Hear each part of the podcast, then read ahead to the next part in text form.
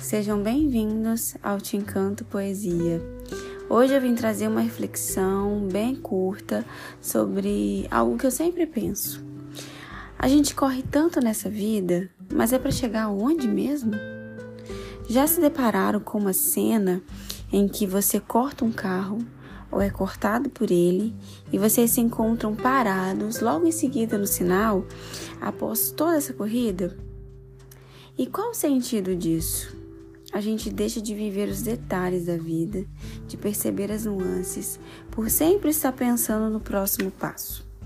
Sendo que a estrada para você chegar sempre vai ser a mesma, seja correndo ou devagar. E se te serve de conselho, é melhor aproveitar e viver cada segundo, pois a vida vai passar.